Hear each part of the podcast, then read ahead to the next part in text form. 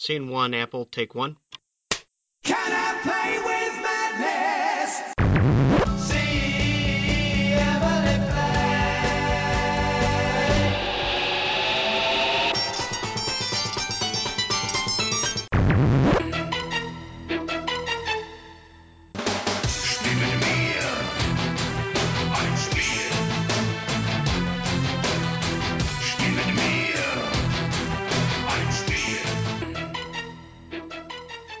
Bonjour à toutes, bonjour à tous. Vous écoutez un nouvel épisode de Playtime, l'émission d'Artzone Chronicles consacrée aux jeux de société. C'est au format Les Acteurs Ludiques que nous recevons un nouvel illustrateur. On avait déjà reçu Pierrot, frère d'un auteur, d'un éditeur, euh, comme quoi euh, c'est un peu comme en politique ou comme dans la mafia ou comme en musique. Et là, vous êtes concerné aussi. euh, le jeu, c'est un peu une affaire de famille. Alors notre invité, les plus connaisseurs l'ont peut-être deviné euh, du fait de cette petite description, c'est euh, celui dont le prénom est le même que euh, Monsieur Montebourg, ou l'inverse, peut-être que c'est euh, Montebourg qui a pris ton prénom, je ne sais pas. J'ai Ouais, nommé donc. Arnaud Demag. Bonjour Arnaud. Bonjour. Donc euh, avec euh, avec ton frère, vous faites partie de ces noms dont on sait jamais trop comment les prononcer, de mec, de mag, de mag. Mais euh, j'ai demandé précision avant l'interview, donc euh, comme ça au moins je le prononcerai correctement. Ouais, c'est super. Alors, si on peut dire à la France entière, nous, on prononce ça de mag. Voilà, de mag. Tu m'as dit comme magazine. Euh, comme magazine, voilà, c'est pour y penser. Je, je crois que la vraie prononciation, ça doit être quelque chose comme de Marthe. Donc, D'accord. T'as une idée de de l'étymologie du nom de. Ah, je sais ce que ça veut dire, mais là, je te laisserai faire des recherches étymologiques. Donc les auditeurs connaissent un peu le format maintenant, mais euh, pour les nouveaux venus, si jamais il y en a, on rappelle euh, le parcours perso, le parcours ludique, puis ton regard sur le monde ludique en tant qu'illustrateur, avant de finir par les fameuses questions culturelles et les questions à la con. Ok.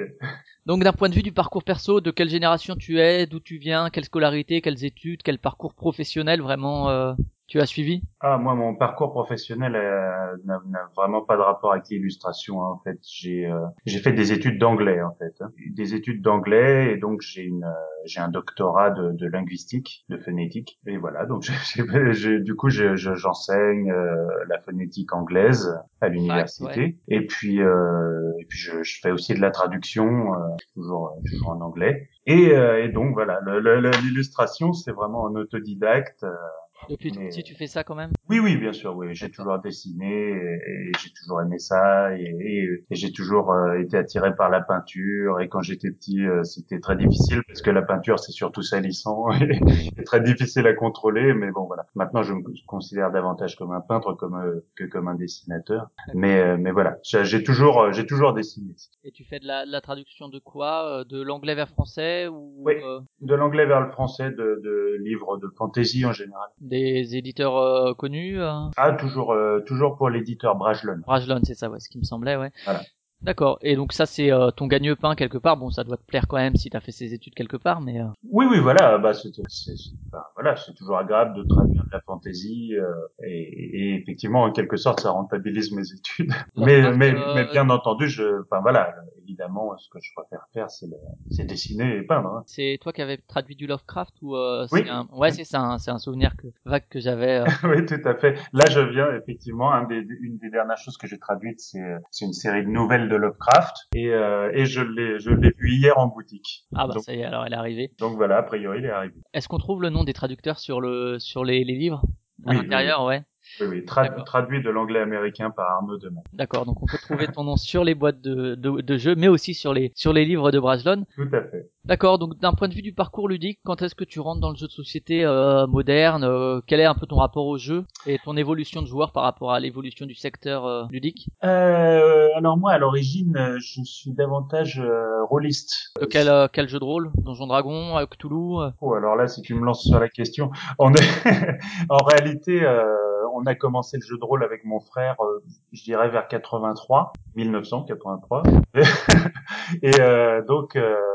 Ouais, c'était. Je crois qu'on a commencé avec l'ultime épreuve, un jeu de rôle français, et puis ensuite on a attaqué Donjons et Dragons, et euh, et puis on a enchaîné avec euh, Cthulhu, etc. et tous les jeux qui se faisaient à l'époque, jusqu'au jus- ouais, jusqu'au début des années 90 à peu près. Après, bien sûr, euh, le, le, groupe de copains s'est un petit peu dispersé, et ça c'est devenu plus dur. Oui, on a fait un petit peu tous ces jeux-là, euh, Paranoia, euh, enfin voilà, tout un, tas de jeux de l'époque. Tu suis encore un peu le jeu de rôle ou t'as laissé tomber euh...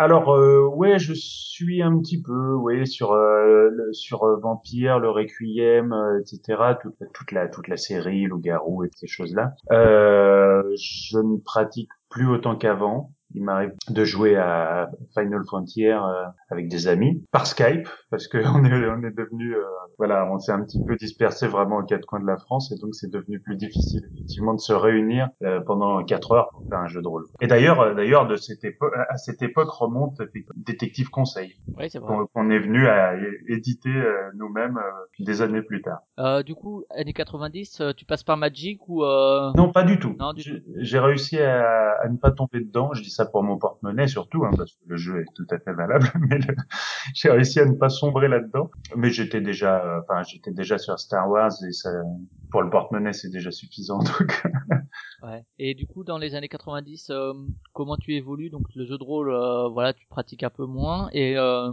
tu découvres quand le, le jeu de plateau qu'on appelle moderne avec Catan, avec les aventuriers du rail, etc. Tu continues à jouer dans les années 90 malgré tout? Alors euh, oui, enfin c'est-à-dire euh, de manière beaucoup plus espacée. Euh, on, elle, on avait joué euh, à Civilisation, euh, des choses comme ça. C'était plus euh, pour, euh, enfin quand, quand mon frère lançait une partie et que j'étais là, je, je jouais avec lui. Été Personnellement, gros je, consommateur de jeux euh, dans ces années-là. disons que j'en possédais pas à titre personnel et donc euh, voilà j'avais pas spécialement l'occasion non plus de, de lancer des alors et en plus à l'époque les jeux euh, duraient quatre heures aussi Euh, le, le, le genre de jeu que j'aimais c'est-à-dire les jeux un petit peu de de, euh, de stratégie etc bon voilà ça te prenait une après-midi et c'est vrai que c'était c'était un peu délicat à lancer Euh, aujourd'hui les jeux sont plus courts donc c'est plus facile quand même Et du coup, aujourd'hui, tu joues toujours euh, depuis le début des années 2000, un peu la, la grosse explosion du jeu de société. Bon, surtout depuis 2010, mais ça a commencé dans les années 2000. Tu continues à jouer. Tu joues à quoi euh... parfois euh, parfois au jeu de rôle quand on y arrive et puis euh, euh, il m'est arrivé assez dernièrement assez récemment pardon de, de jouer à Cops euh, ou à Fin- Final Frontier comme je le disais sinon dans les jeux les jeux j'ai tendance à jouer aux jeux d'Istari Ouais. euh, moi mon format euh, c'est davantage de jouer à à détective conseil. Euh, J'aime bien faire un détective conseil. Ça peut se jouer à deux, ça peut se jouer à beaucoup plus. Bon, on est voilà. Mais voilà, il m'arrive de, de, de, sortir nos jeux à nous et, et de- et d'y jouer. Euh, au niveau de la fréquence, tu penses que tu as une fréquence à peu près de, je sais pas si tu comptes en semaine, en mois, en... ou si c'est irrégulier. euh? Ah, c'est ouais, c'est très irrégulier parce que euh, bon, étant donné mes assez nombreux euh, euh, emplois, Ouais. euh, je- il m'arrive souvent de, de- très souvent de travailler le soir et donc ça, ça limite pas mal. Et du coup, euh, au niveau du contexte, quand tu arrives à trouver un moment, c'est entre entre amis, bon, euh, en oubliant le jeu de rôle par Skype, euh, Oui, reste, oui. reste sur le jeu de société, c'est entre amis, c'est euh, avec euh, avec Cyril, c'est en famille, c'est Alors euh, avec Cyril, c'est plus quand on essaye un jeu à l'avance, un jeu que, je vais illustrer euh, pour dans ce dans ce genre de cas. En général, c'est plus avec euh, avec avec deux ou trois copains, oui, euh, et puis euh, avec ma femme. Auquel cas, effectivement, là par exemple, on avait sorti dernièrement Spirium et Prosperity, des jeux si possible où il n'y a pas 50 pages de règles. Et c'est vrai que, en fait, quand on creuse, on se rend compte que les règles euh, réellement font deux trois pages dans ces jeux-là, donc c'est très vite mis en place et euh, et, euh, et c'est très facile de s'y essayer. Et puis ensuite voilà on voit tout de suite si ça plaît quoi. T'as quelques jeux cultes, que ce soit chez Starry ou ailleurs, des un, un ou deux jeux que vraiment tu considères comme des intouchables ou? Ah bah pour moi détective conseil oui euh, alors il y a, euh, mais euh, disons que par exemple dans les dans les jeux de, de gestion bon je je je suis pas euh, il y a certains jeux de gestion sont vraiment trop trop lourds pour moi ils demandent demandent trop de de réflexion et comme j'ai tendance à faire un petit peu d'analyse paralysée, euh, voilà, c'est pas fait pour moi. Je sais que je bloque tout le monde. Donc euh, oui, je suis plus sur des petits formats comme euh, alors par exemple, j'avais j'ai adoré Prosperity par. C'est vraiment un jeu euh, dont l'élégance euh, dont l'élégance m'a frappé. Et puis j'adore Spirium. moi. Euh, Des, des- des jeux de ce format-là où euh, en une heure on, on a à peu près fini la partie et, euh, et, et, euh, voilà et euh, le, le nombre d'options n'est pas illimité euh, et, et donc ça permet quand même de retenir les règles et, voire même de commencer à jouer avant d'avoir intégré toutes les options quoi. Mais mais c'est sûr que euh, un Kélus par exemple est un petit peu trop euh, un peu trop velu pour moi. Euh, tu me dis si je me trompe, mais j'ai l'impression que t'es pas un gros euh, ludophage, on va dire, que t'es pas à suivre toutes les nouveautés, à essayer un peu tout ce qui sort. Non non, je regarde surtout les non non, je regarde surtout les illustrations. Des fois, tu regardes juste les jeux qui sortent juste pour voir comment ils sont illustrés, c'est ça? Oui, oui oui. Euh, et euh, est-ce que ça t'est déjà arrivé d'avoir envie de créer euh, Bon, euh, avec Cyril, donc tu disais tu testes des protos, etc. Est-ce que ça t'est déjà arrivé, ouais, d'avoir envie de devenir toi-même auteur euh, de jeu Est-ce que t'as des protos dans les tiroirs ou- Euh, oui, oui, j'ai des, j'ai des, j'ai des idées de jeu en fait. Euh, le truc, c'est qu'effectivement, c'est comment dire, n'étant moi-même pas euh, ludophage, comme tu dis, euh, pas un énorme joueur, il y a forcément des choses dans les mécanismes qui m'échappent et dans le, voilà, ma connaissance des, des divers mécanismes n'est pas assez étendue pour vraiment envisager quelque chose. Mais enfin, parfois, quelqu'un qui, qui n'y connaît rien peut, avec un coup de peau, peut-être trouver un mécanisme un peu original puis- puisqu'il n'y connaît rien. Ça reste très hypothétique. Donc, si je, si je devais effectivement réaliser ce que, les idées, euh, il faudrait sans doute que je me, euh, que je, je me rapproche d'un auteur euh, qui pourrait les mettre en forme. Ouais, après j'avais aussi entendu une interview de Fred Henry qui lui aussi n'est pas un gros un gros joueur finalement qui se tient un peu éloigné de tout ça de tout ça et qui arrive euh, qui est plus dans la création qui aime beaucoup jouer au poker Oui. par exemple mais qui est pas non plus à, à essayer de jouer à toutes les nouveautés pour voir ce qui sort. Je sais que c'est deux euh, deux facettes de la création, il y en a qui essayent effectivement de de voir le, le bain ludique euh, qui existe actuellement et puis t'en as d'autres justement qui essayent de rester éloignés pour pas être non plus trop influencés et essayer de rester quelque part vierge de tout ce qui existe même si c'est pas totalement possible mais Oui, tout à fait. Oui, mais, mais ce qui est vrai, c'est que la création m'intéresse davantage que la, que la pratique. D'accord, ouais, bah ça va aussi avec effectivement la, la pratique de l'illustration quelque part, euh, ça se rejoint quelque part. Et euh, du coup, les événements ludiques, tu y allais euh, déjà avant d'illustrer ou c'est quelque chose sur lequel tu vas maintenant en tant qu'illustrateur Istari ou qu'illustrateur de jeu Non, j'y vais, j'y vais. J'étais au festival Quai des Bulles là encore cette cette semaine. Non, j'y vais en tant qu'illustrateur. C'est vrai qu'avant je n'y allais pas. J'y allais, j'allais quand il y avait un, un salon du jeu de rôle mais, euh, ou un salon de euh, de la figurine, ce genre de choses. Euh, assez peu au salon de jeu, mais euh, bon, en même temps, c'était moins répandu avant. En France, en tout cas, hein, c'est voilà. D'accord, mais quand tu y vas, c'est plus en tant effectivement qu'illustrateur que en Oui. tant que joueur, quoi. Oui, oui, tout à fait. D'ailleurs, en général, j'ai quasiment pas l'occasion de jouer dans un. En général, on passe son temps à dédicacer, et puis bon, ça me, enfin, ça me plaît bien comme ça. et j'aime, bizarrement, j'aime bien regarder les gens jouer presque plus que jouer moi-même. Voilà, j'aime bien observer une partie, euh, presque plus que la, la jouer moi-même. C'est assez bizarre. Ok, on va, bah on va partir justement sur un peu le regard de, de l'illustrateur sur le monde du jeu. Rappeler quelques jeux que tu as illustrés. Donc chez Istari, bien sûr, euh, euh, Is, euh, qui est le, le- tes débuts en illustration de jeux de société, c'est ça? Alors oui, j'avais fait un truc en 96, mais mais c'était c'était passé un peu inaperçu. C'était un jeu de cartes. D'accord. Euh, voilà, mais mais mon vrai début, effectivement, je considère que c'est Nice. Donc Is en 2004, donc chez Istari, ben, Kaelus, Myrmes, euh, Prosperity, Spirium, Les Princes de Florence et Serenissima, qui sont des, des projets un peu peut-être différents, vu que c'est des rééditions, euh, voilà, c'est peut-être un peu différent parce qu'il y a quelque chose sur lequel qui existait déjà. Donc Sherlock Holmes, détective conseil, Shakespeare, et euh, avec Neriac cette fois, Oui, euh, qui change Oui, oui. aussi peut-être un peu la, la dynamique. Donc euh, voilà, chez Ferticiam euh, en 2006, Calypso et euh, Whoopies, c'est ça? Oui, oui, oui, tu, re- tu ressors les vieux dossiers, oui. Ouais, ouais. Chez Queenette Games euh, Martinique, euh, qui était donc un jeu de Emmanuel Ornella qui avait fait Assyria. Et chez Cranio, Council of Four cette année, c'est ça? Tout à fait. Ouais, donc ça, ça sort un peu d'Istari, là on pourra en parler un peu aussi euh. Mhm. justement. Euh, donc euh, illustrateur, donc t'es illustrateur de jeux, mais euh, t'es illustrateur de d'autres choses également. Euh, Quelle est la, la formation Tu disais autodidacte. T'as suivi quand même des cours euh, pratiques, des séances de trucs sur certains points techniques, ou finalement t'es resté uniquement autodidacte? Non, non, non, je suis uniquement autodidacte, euh, euh, ce qui facilite pas la vie par moment, hein, parce que il y a vraiment des moments où on aimerait avoir des réponses. Voilà, euh, et surtout qu'à l'époque, il y avait pas vraiment, enfin, quand moi j'ai commencé à m'intéresser à l'art et à la pratique de l'art, il n'y avait pas effectivement Internet pour, euh, ben on pouvait pas regarder sur sur euh, YouTube par exemple, on, on pouvait pas trouver une vidéo voyant où on voyait un un peintre qu'on aime bien peindre ou ce genre de choses. Donc c'était vraiment assez difficile d'être autodidacte à l'époque. Euh, C'est bon, par la pratique euh, et les, les essais et les échecs. voilà, exactement. Et bon, je veux pas dire j'ai souffert, hein, c'était pas, c'était pas plus, c'était pas une catastrophe, mais euh, oui, dans l'ensemble, c'était un petit peu plus difficile. Et donc, Mais, euh, euh, jeux de société, d'autres d'autres choses de, de la peinture sur sur toile, sur euh, Oui, ouais. Oui, oui. Ouais, euh, ça c'est euh, c'est mon dada si j'ose dire. Euh, j'ai fait quelques couvertures de romans, mais c'est c'est assez vieux déjà. Et puis euh, bah c'est pas voilà c'est pas c'est pas mon domaine. Moi, mon domaine c'est davantage le jeu effectivement. Donc c'est plus de la cerise sur le gâteau. Euh, mais ce que j'aime par-dessus, bien sûr, c'est peindre, peindre sur toile, euh, faire des œuvres personnelles. Et quand c'est comme ça, est-ce que tu fais dans un univers de prédilection ou bien tu touches un peu à tout Est-ce que tu es exposé quelque part, euh, des, des expos, des vernissages, des trucs comme ça, ou ça reste de la pratique euh, assez personnelle? Est-ce que tu les vends ces œuvres-là après? Bah, euh, dans l'idéal, je les vendrais. Oui, j'attends encore de faire une, une, une véritable exposition, mais j'ai déjà exposé plusieurs toiles euh, dans une galerie à Chicago.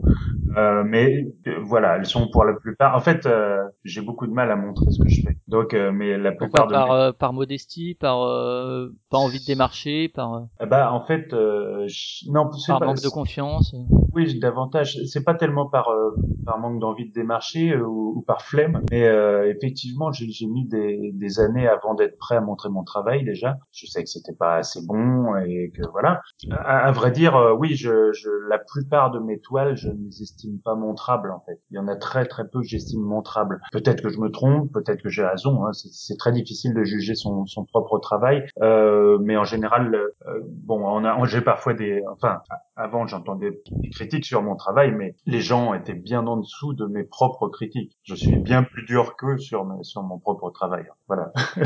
Dans, ce genre d'œuvre, c'est euh, est-ce que ça reste euh, euh, du travail tel qu'on peut le voir sur les illustrations de couverture de jeu ou c'est relativement plus différent? Est-ce que tu te permets plus de, de liberté, de Oui, euh, bah, c'est-à-dire je me je me retiens pas vraiment sur les couvertures de jeux, mais il est certain qu'après euh, c'est quand même un jeu qu'on doit vendre, etc. Donc généralement ce que je fais pour moi est plus noir, plus euh, je vais employer les grands mots, hein, mais faut pas pas exagérer, mais bon ça veut exp- exprimer davantage de, de, de, souffrance et de, mal-être, etc. C'est plus un truc un peu cathartique euh, que réellement quelque chose de commercial. Donc euh, puis et puis sinon il m'arrive de faire une peinture de dragon parce que j'aime la fantaisie et voilà. Donc c'est c'est un petit peu tout ça, c'est-à-dire que la frontière entre l'illustration et l'art euh, pur euh, qu'on fait pour soi est un petit peu perméable quoi. Il peut m'arriver effectivement de faire une, une peinture de fantaisie pour moi en espérant un jour euh, avoir le courage de la montrer, de la sortir. Alors on avait Micha qui nous, enfin les Micha et Nils donc Uni qui nous parlait effectivement de l'exposition qui va y avoir lieu le 18 novembre et tu fais partie des illustrateurs exposés, des initiatives comme celle-ci, ça doit un peu te, te faire plaisir d'être invité à ça? Ah bah oui. Ouais. Oui, tout à fait, oui. Oui, parce que ça met en lumière l'illustration en dehors du contexte du jeu. Voilà, ils vont les traiter. Bon, euh, je pense que pour la plupart, il s'agit d'illustrations à la base, mais ils vont traiter ça comme euh, comme des œuvres d'art, c'est-à-dire une, Ouais, une œuvre euh, extraite de son de son contexte commercial. Et donc, bon, bah, c'est oui, c'est une bonne chose, oui. Toi tu De- de- de vous- une illustration originale ou euh, quelque chose que tu as déjà fait euh, que Ah, c'est quelque chose que j'ai déjà fait parce que je manque un petit peu de temps en ce moment. Mais euh, la, pour la prochaine fois, s'il y en a une, j'essaierai de faire quelque chose de. Euh, non, je leur, je leur, je leur ai envoyé ma, ma, vierge, ma vierge à l'épée, une fille avec une, une épée devant un dragon hein, qui se, qui se baigne dans le sang du dragon abattu, en référence à Siegfried. Et euh, donc euh, l'illustration dans le jeu de société, donc tu y arrives euh, via Cyril. Bon, tu parlais du jeu de cartes effectivement en 96, mais sinon c'est vrai que c'est Is, c'est le premier jeu de Cyril en tant qu'auteur, le premier jeu d'Istari en tant que boîte d'édition. Et euh, pas ton premier jeu du coup, mais ton ta renaissance euh, d'illustrateur ludique euh, en tant que en tant qu'illustrateur, c'était quelque chose d'évident. Ça s'est fait comment euh? Ça s'est, ça s'est fait un peu dans la douleur. Je, enfin, on savait pas trop comment procéder en fait. Euh, bon, moi, c'est mes premiers contacts avec l'ordinateur, et tout ça. hein. Je- donc, j'avais- une, j'avais une méthode qui n'était absolument pas euh, facile et absolument pas ergonomique. C'était très et, et je, je, je, je rentrais dans des détails pas possibles sur les petites maisons du plateau de Nice. Je rentrais dans des détails absolument euh, voilà super zoomés, etc.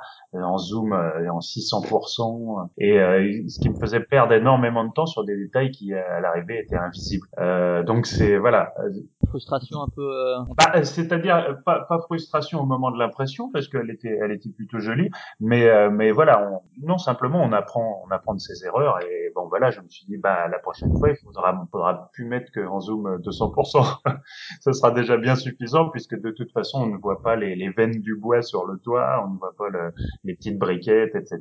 parce qu'il faut imprimer la maison fait à un centimètre ou deux et donc forcément on perd une bonne partie des détails.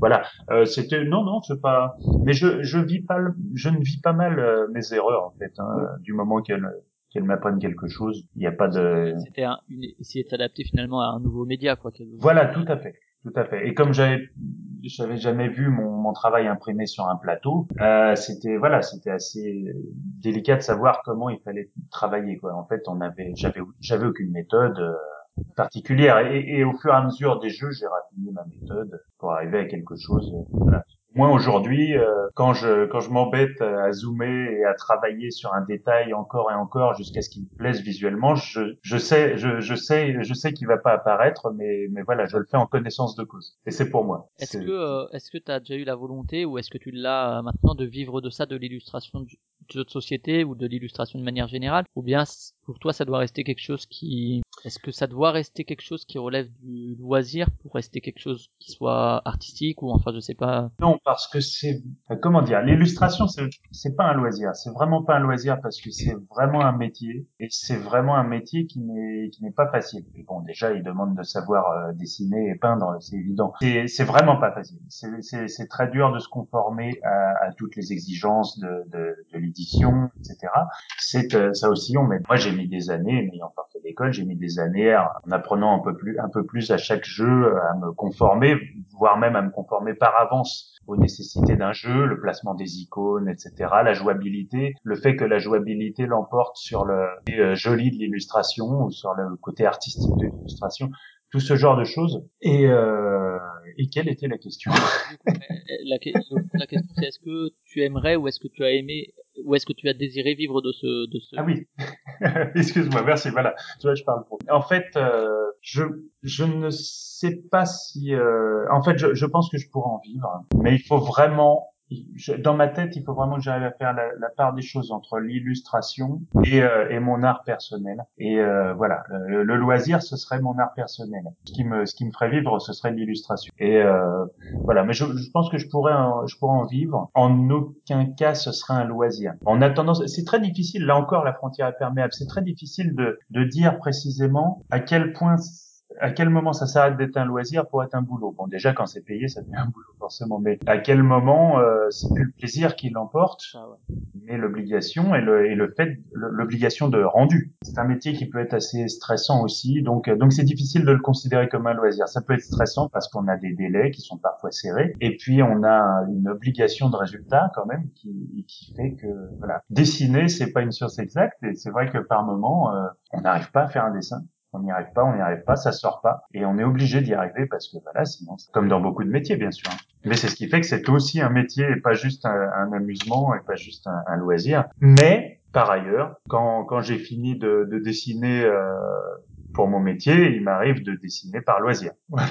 Pour me détendre d'avoir dessiné, je dessine pour moi. Mais c'est ce que nous disait aussi Pierrot que ben voilà quand on accepte plusieurs projets parce que il faut bien vivre etc. Quand à partir du moment où on devient obligé en fait d'accepter les projets pour pouvoir en vivre donc ça devient notre métier. Il y a tout ce que tu disais effectivement les délais, les la pression, l'obligation de résultat etc. qui qui fait que ça empiète un peu sur le plaisir de l'illustration pour le coup pas de loisir dont tu parlais après à côté mais que du coup le c'est comme euh, il y a pas mal de gens qui rêvent de travailler dans le jeu en se disant ah ça doit être bien de jouer toute la journée mais comme ça devient un métier finalement euh, à quel point ça reste un plaisir voilà c'est forcément un moment où euh, un moment où on est un peu lassé ou ou un moment où il y a il y a quand même les aspects euh, je sais pas pour un éditeur il y a tous les aspects administratifs etc qui voilà c'est- pas toujours un jeu quoi. On ne fait pas qu'essayer des protos et on ne fait pas qu'essayer de bons protos en plus. Là je ne peux que l'imaginer euh, c'est pas moi l'éditeur mais voilà euh, il y a il y a des moments où voilà on est confronté aux réalités du métier et le métier c'est pas toujours euh, c'est pas toujours s'amuser avec euh, avec avec son pinceau c'est vraiment euh, du coup pour revenir sur Is donc c'est euh, Cyril est auteur il se lance aussi lui découvre aussi le métier d'éditeur avec. Donc c'est un peu euh, une nouveauté pour vous tous c'est c'est lui qui te dit euh, est-ce que tu pourrais l'illustrer etc ou euh, c'est toi qui Oui, proposes euh, Non, non, c'est lui qui m'a demandé. Il m'a dit, je, je, je vais faire un jeu. Est-ce que tu, tu pourrais me faire les illustrations? Ou est-ce que ça te dirait de me faire les illustrations? Je me rappelle plus comment il a demandé ça. Bon, euh, bah oui, moi j'étais partant, bien sûr. Ça. quand il dit je vais faire un jeu c'est le proto Is qui va il est déjà il, il sait déjà que ça va être chez Istari ou euh, c'est euh, est-ce que tu veux bien me l'illustrer le proto euh, le temps que j'en fasse quelque chose éventuellement chez un autre éditeur euh. Euh, je n'ai, non, j'ai pas illustré le proto. hein. Il y avait le, le proto, euh, je sais plus à quoi il ressemblait, mais j'ai pas illustré le proto, j'ai vraiment illustré directement le jeu, le jeu. D'accord. Et euh, parce que Quand la décision ouais, était déjà prise de le faire chez Istari. ah oui oui de toute façon, euh, mon, je pense que mon frère, alors il faudra lui demander, il se rappellera mieux. Euh, je pense que mon frère avait déjà décidé effectivement de le publier lui-même et euh, de l'auto-éditer. et- Ok. Si on parle un peu de l'évolution dans, dans le travail, que ce soit d'un point de vue de la technique déjà peut-être, euh, est-ce que tu as vu toi des un progrès euh, de ta part d'autodidacte dans depuis IS alors que ce soit spécifique aux jeux de société ou de manière générale, et est-ce que justement le jeu de société t'a permis de, de progresser dans l'illustration, dans le dessin? Euh, oui, oui, oui, oui. De toute. Alors, pour répondre à la première partie de ta question, euh, oui, je, bah, j'ai progressé. Je pense que, tout le monde pourra le, le voir hein, en comparant mes images du début et celles de maintenant. J'ai progressé notamment parce que effectivement, euh, c'est un professionnel et il faut assurer et, euh, et à un moment, euh, voilà, il faut, il faut sortir les doigts parce que euh, il y a une, y a une concurrence quand même. là, les, les jeux sont de plus en plus beaux, etc. Donc il faut, il faut assurer. Il faut, il faut être à la hauteur de la concurrence, si possible meilleur. Bon, ça, c'est une question de goût après. Mais euh, c'est vraiment le, le, le fait de devoir produire des jeux euh, m'a aidé à progresser, c'est certain. Mais là où j'ai progressé, c'est surtout dans la tête, c'est-à-dire que j'ai une meilleure approche de la chose. Au tout début, euh, n'étant pas un super joueur moi-même, j'avais un petit peu de mal à me à suivre les, les instructions et, euh, et à arriver à, à faire un, un, un beau produit fini tout en suivant toutes les instructions qu'on me donnait. C'était assez c'était assez compliqué. Euh, j'avais pas à faire ce, ce, ce- cette bascule dans ma tête et, euh, et par la suite effectivement j'ai euh, eu une espèce de déclic au moment de euh, de Scylla. Alors maintenant quand je le regarde c'est moins bien mais sur le moment j'ai eu une j'ai eu une déclic sur Scylla effectivement. Quand euh, mon frère n'avait pas d'idée préconçue sur le sur l'aspect euh, graphique de Scylla. Et il m'a demandé de de, de faire de faire moi-même euh, ce que ce que j'avais envie de faire dessus et, euh, et ça m'a ça m'a en fait ça m'a libéré. J'ai donné moi-même la- l'apparence que je voulais aux illustrations et il se trouve que ça lui a plu tout de suite. Et il m'a dit bah écoute continue comme ça tu, tu me fais tout ci là comme ça tu et, et à partir de là c'était beaucoup plus facile. Ben, le- le- les, les contraintes au premier temps euh, m'empêchaient un petit peu euh, de, de, de, m'exprimer. Et j'avais du mal à marier ce que je savais de, de l'art euh, ce que j'avais appris par moi-même sur sur l'art sur le et, et, et le concept d'illustration. Et le- cette liberté m'a permis de marier les deux et à partir de là j'étais lancé et maintenant je je je- plus de problème de- avec les contraintes ça j'arrive à les intégrer parce que j'ai eu cette espèce de déclic. Le deuxième déclic que j'ai eu c'était au moment de d'Olympos. Au moment d'Olympos parce que le thème euh, le thème euh, m'a- ça a été une seconde libération et, euh, et ça m'a permis, je pense, de faire un, un assez grand euh, bond en avant dans ma dans ma pratique. Et puis ensuite, il y a eu euh, Détective Conseil. Euh, là, euh, sur Détective Conseil, effectivement, euh, Détective Conseil est effectivement plus proche de ce que je peux faire à titre personnel. C'est une espèce de pont entre les deux. Ouais, bah c'est aussi un jeu qui peut-être qui autorise plus ça, Oui, tout à fait. Oui, oui. qui permet plus de liberté comme ça. euh, Je sais pas. On parlait de, Time Stories là, comme on a enregistré un dossier autour de Time Stories, c'est aussi un jeu qui. Et, euh, une interview avec Vincent Dutré, il disait aussi que c'est un jeu où il, où il a pu se lâcher plus qu'ailleurs parce que justement il y avait une espèce de double narration entre l'illustration, le texte, qui faisait que l'illustration était pas juste de l'illustration justement, mais qu'il avait un sens propre et que l'illustration avait euh, devait avoir cette force euh, narrative et cette force de sens euh, qui différait du texte. Et je pense que dans Sherlock Holmes, c'est aussi un peu de ça où finalement euh, c'est un véritable apport. C'est pas juste illustrer, c'est apporter quelque chose. C'est pas juste euh, représenter. Il y a un dragon euh, qui euh, se tient sur une montagne d'or. Euh, là, c'est quelque chose de peut-être plus profond que ça dans Sherlock Holmes aussi. Alors, c'est-à-dire, euh, c'est c'est un peu particulier parce qu'en même temps, il faut rien dévoiler de l'enquête. Euh, c'est c'est un petit peu on est un peu sur le sur le sur le fil du rasoir hein, euh, entre entre le fait de montrer des choses et le fait de ne pas trop en montrer. Mais voilà j'ai moi je m'impose par exemple de toujours faire des euh, des couleurs différentes de toujours faire des compositions différentes etc de varier tout ça. Ça c'est mes petites euh, contraintes auto imposées techniques. Puis après euh, après il m'arrive de glisser des choses euh, très très discrètes dans les couvertures, euh, des indications sur l'enquête elle-même qui ne qui ne révèlent rien au premier au premier abord et, et même après, une fois qu'on a fait l'enquête, peut-être qu'on peut se dire ah bah tiens il y avait ça sur la couverture, mais c'est pas euh, voilà ça ne dévoile ça ne dévoile rien. On va dire que c'est des c'est des illustrations qui sont faites pour donner l'ambiance de l'enquête, euh, tout tout en donnant ces éléments quand on voit je sais pas les pieds d'un pendu, des choses comme ça évidemment ça donne des étiquettes. L'autre contrainte aussi qu'en général on essaye de euh, de, de, de fonder la, la couverture sur le sur l'intro dans une certaine mesure pour ne vraiment pas aller trop loin dans le dans les révélations sur l'enquête. Euh, Ça me permet, par exemple, de faire des natures mortes et euh, avec des objets, je veux dire, hein, parce que des morts, euh, Euh, mais euh, ça me permet de faire des natures mortes, ça me permet de faire des paysages, ça me permet de faire des personnages, de faire. il y avait la rançon du diable, c'était une espèce de couverture un petit peu comics, un peu une référence à, Batman, où on voyait le gars vu du dessous avec une cape en haut d'un immeuble. Enfin, c'était, c'est vraiment très très varié et du coup c'est c'est super intéressant à Euh, Il y a eu une réédition de Is en 2008, on voit déjà une grosse évolution entre la couverture euh, de la boîte de Is 2004 et celle de Is 2008. Oui. Pareil pour Kailus, euh, entre la première et effectivement les rééditions qui ont suivi. Euh, c'est dû à quoi? C'est dû à ton progrès personnel, j'imagine, mais il y a aussi euh, l'évolution technologique qui a joué là-dedans. euh, au, niveau Alors- au niveau technique, tu fais euh, tout au numérique, tu travailles au traditionnel, tu fais... Alors, euh, au tout début, on, on travaillait au traditionnel pour les couvertures notamment, et euh, ensuite on scannait, mais je, je- voilà, je, je faisais n'importe quoi, c'est-à-dire qu'on faisait des, des très grands tableaux, qu'ensuite on scannait morceau par morceau. Alors c'était un enfer à équilibrer les scans. Il y avait des changements de lumière, de couleur et tout. Enfin, c'était un enfer absolu. Jusqu'au jour où, euh, où finalement on s'est dit bon bah on va faire ça sur ordinateur, hein, on aura plus de. Donc déjà ça c'est un premier euh, un premier progrès. Le, premier plateau de, de par exemple, était fait à l'huile sur toile. Alors c'est sans doute unique dans l'histoire du jeu de société, un tableau à l'huile sur toile euh, pour le pour le plateau. Voilà, du coup euh, c'était aussi très dur à scanner. Il y avait des brillances par endroits, des, des matités à d'autres endroits. Enfin c'était c'est un enfer à scanner un tableau à l'huile. Donc voilà, là on se on se tirait une balle dans le pied. C'était vraiment on se compliquait la tâche. Du coup euh, ouais, euh, par exemple dans le cas de Kelus, bah, la dernière édition de Kelus, j'ai repris mon, tout mon plateau à l'huile et j'ai repeint par-dessus à l'ordinateur en fait, mais en gardant absolument toute la trame pour garder l'esprit Kélus, parce que mine de rien, il avait Ouais, quand même un petit peu, voilà, c'est son, c'est son.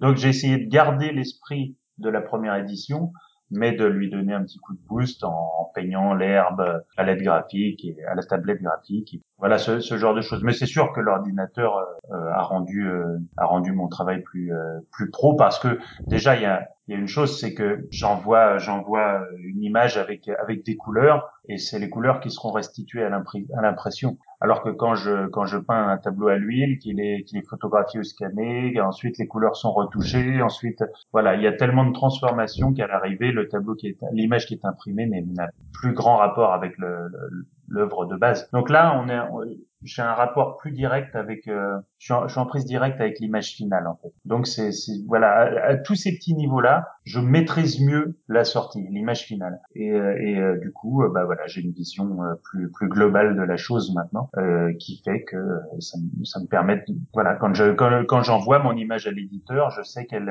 je sais qu'elle va être bien parce que je, je sais que j'ai géré tout ce qui tout ce qu'il fallait en termes de couleurs, de, Et du coup, euh, tu parlais aussi de la concurrence, euh, du fait que effectivement vous êtes quand même assez nombreux maintenant sur le marché de l'illustration du jeu de société.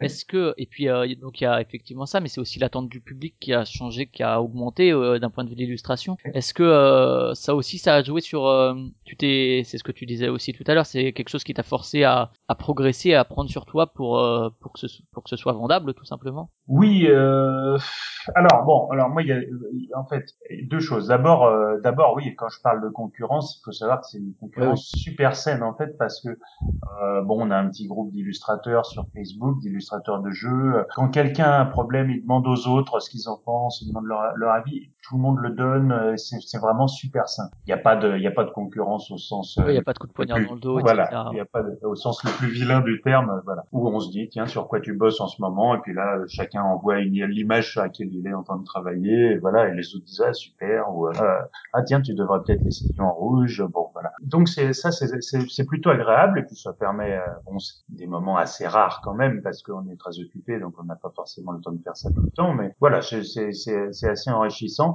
Ce qui est enrichissant aussi, c'est de rencontrer les autres illustrateurs sur les salons et de parler parce que c'est un métier assez solitaire quand même. hein. On est on est toute la journée devant l'ordinateur avec de la musique. Et, euh, et voilà, on est, on est tout le temps tout seul. Du coup, on manque un petit peu de recul sur son travail et puis on manque aussi de, de contact avec les autres. Alors, euh, dans les salons, on s'en donne à cœur joie. Quand on tombe sur un illustrateur, euh, quel que soit son style, on, voilà, on est attiré en général l'un vers l'autre parce que les deux ont envie enfin de parler d'illustration avec quelqu'un euh, qui, comprend les, tenants et les aboutissants du métier et, voilà et qui partage la, même expérience. Mais sinon, à, à titre personnel, pour pour ce qui est de ma propre progression, de ma propre évolution, euh, il y avait aussi la question euh, de l'âge. Évidemment, la, la, la, concurrence, le niveau qui monte fait qu'on on se sent obligé de progresser. Mais il y a aussi une, une chose qui, qui est toute bête, c'est que quand je faisais Olympus, je devais avoir 30, 34 ans, 35 ans, ce qui, ce qui est, voilà, ce qui est déjà assez euh, âgé. Mais, euh, enfin, c'est jeune, mais, mais pour, euh, voilà, pour avoir le déclic, disons, c'est un petit peu, voilà, quand on est autodidacte, parfois le déclic vient tard. Et en fait, ce qui s'est passé, c'est que moi, je m'étais promis, euh, voilà, d'avoir un certain niveau à 35 ans et tout ça. Je m'étais, je m'étais donné un petit peu des échéances. Et puis, bah, quand je suis arrivé à, à 34 ans, quoi, quand j'étais en train, je me suis rendu compte que j'étais pas du tout à la hauteur de ce que j'avais, euh, de ce que j'aurais espéré, de ce que j'aurais espéré être. Et euh, donc, j'ai, en fait, euh, je me suis juste donné un coup de pied dans les fesses. Et, euh, et du coup, j'ai, fait Olympus parce que j'ai, mais par, euh, pas par orgueil, parce que ce serait un, ce serait un peu déplacé. Euh, c'est pas de l'orgueil, mais c'est par, euh, voilà, j'étais, j'étais pas content de moi, on va dire. Et par exigence personnelle, j'ai, j'ai fait Olympus parce que euh, parce que voilà il fallait à tout prix que je remonte le niveau c'était pas j'étais pas content de ce que je produisais quoi. Et euh, même s'il arrivait qu'il y, ait- des bonnes choses hein, mais euh, euh, dans l'ensemble euh, si je me retournais sur mon début de carrière j'étais pas forcément content de ce que j'avais produit. Et donc j'ai décidé que ça s'arrêterait et, et, et du, jour au lendemain quasiment j'ai voilà j'ai mis l'investissement nécessaire là-dedans investissement en temps et l'investissement aussi euh, du point de vue euh, euh, de, de, de l'esprit quoi. De- du point de vue de la volonté que je mettais dans chaque image. Donc il, il m'arrive de passer beaucoup de temps sur des sur des choses que personne ne verra mais euh, mais c'est pour ma satisfaction personnelle et c'est important donc. Ça me permet de... mais ce qui est ce qui est important réellement euh, c'est de, de chercher à progresser à chaque image et euh, ou, ou au moins à chaque jeu. Et euh, bon voilà tant que tant que je trouve que j'ai réussi à progresser sur sur une image ou sur un jeu je suis content. Quand parfois j'ai l'impression de pas avoir avancé, euh, voire même d'avoir euh, un petit peu reculé d'un pas sur euh, sur un jeu ou sur une illustration, là en général je suis pas content du tout et je, je suis je suis très très mécontent de moi-même et, et je m'en veux beaucoup et, je- ça me rend en général assez triste. Euh, mais euh, voilà, si, tant que je, tant que je en fait moi ce que je veux c'est progresser dans la vie. C'est c'est vraiment ce que je veux à chaque jeu donc voilà. Tant que ça tant que ça se produit même parfois c'est sur des gens, des choses que les gens ne voient pas. hein. Mais euh, je sais que j'ai eu plus de facilité à, à faire tel effet, à, à, à- obtenir tel résultat. Alors les gens ne voient pas si ça a été difficile ou facile, ils voient que le, résultat. Donc euh, tant que je progresse, j'ai l'impression que, que ça vaut ça vaut la peine. Et, euh, et donc c'est c'est plutôt une démarche saine, même si parfois c'est une souffrance parce qu'il est, il est très difficile de progresser à chaque fois, euh, pour ainsi dire chaque semaine. Euh, il y a forcément des moments de stagnation et les moments de stagnation sont sont euh, sont aussi euh, très agaçants et s'ils durent longtemps ils peuvent être euh, ça peut ça peut tourner à la souffrance aussi Ouais, ça me fait penser, bon, euh, sans parler de, de souffrance, mais j'ai pratiqué pendant un certain temps l'escalade et ça me fait penser à, à effectivement, tu restes bloqué à un niveau pendant longtemps. Ça fonctionne donc en 5C, 6A, etc. Et euh, tu vas faire du 6A, du 6A, du 6A. Et pour passer au 6A+, ou au 6B, il va te falloir un temps fou et t'as l'impression de ne pas avancer. Alors que quand tu vas réussir à passer au 6B, tu vas après avancer un peu plus, mais t'as ce moment de frustration où t'as l'impression de pas avancer, voire même des fois effectivement comme tu dis de régresser. Et euh, bon, c'est différent parce que tu le vis pas comme une, enfin en tout cas moi je le vivais pas comme une souffrance parce que ça restait un, sport, mais je pense qu'il y a un peu un, un espèce de parallèle comme ça peut-être. euh. ah mais absolument le, le- alors pour ce qui est de la souffrance disons que c'est plus euh, euh, c'est plus alors souffrance c'est forcément un peu fort hein. il, y a, il y a sans doute des gens qui souffrent beaucoup plus que moi hein. Euh, c'est c'est c'est vraiment une souffrance intellectuelle une euh, voilà une souffrir de pas trouver les de ne pas trouver les ce qui ce qui ce qui va me débloquer et puis un jour euh, ça se fait tout seul il y a rien à trouver en fait c'est pas c'est pas un truc technique qui va me débloquer, c'est juste qu'à un moment, je vais me débloquer dans la tête et ça va et ça va et ça ça, va avancer tout seul. Donc euh, dans l'idéal, il pourrait pas se mettre dans cet état-là, mais euh, c'est l'idéal et dans la pratique, j'ai tendance à me mettre dans cet état-là sur voilà une période de stagnation. Voilà, c'est pas une c'est pas une souffrance évidemment physique, mais euh, mais c'est il faut il faut voir aussi que les illustrations quand même sont ben, sont sont exposées sur internet, elles sont exposées à, quand même à, aux critiques et donc ça peut parfois être un peu douloureux. Je sais qu'à mes débuts, j'avais des critiques, j'en ai plus tellement, mais à, mes débuts, j'avais des critiques et c'était assez douloureux de, de, lire ça. Surtout, je pouvais pas m'empêcher de les lire. Voilà, c'était euh, ça. Mais c'est pas grave, c'est pas grave, c'est le jeu si j'ose dire, et ça et ça m'a permis de progresser. Donc, en ce qui me concerne, tout ce qui me permet de progresser et, et d'atteindre mon but, qui est en, euh, tout bêtement d'être le meilleur possible, euh, le meilleur peintre possible en fait, euh, c'est euh, tout ce qui tout ce qui me permet d'atteindre ce but, enfin de m'en rapprocher, puisque bien entendu, ça ça n'a pas de fin. Même dans 20 ans, je serai encore, j'espère, j'espère avoir encore l'envie de, de, progresser encore dans 20 ans. Mais voilà, tout ce qui me permet d'avancer vers ce but, euh, bah, je, je, suis preneur. Donc bon, bah voilà, c'est pas je demande, je demande, je demande pas forcément des critiques négatives de la part des gens, parce que comme je te le disais tout à l'heure, les miennes sont pires, mes propres critiques sont pires.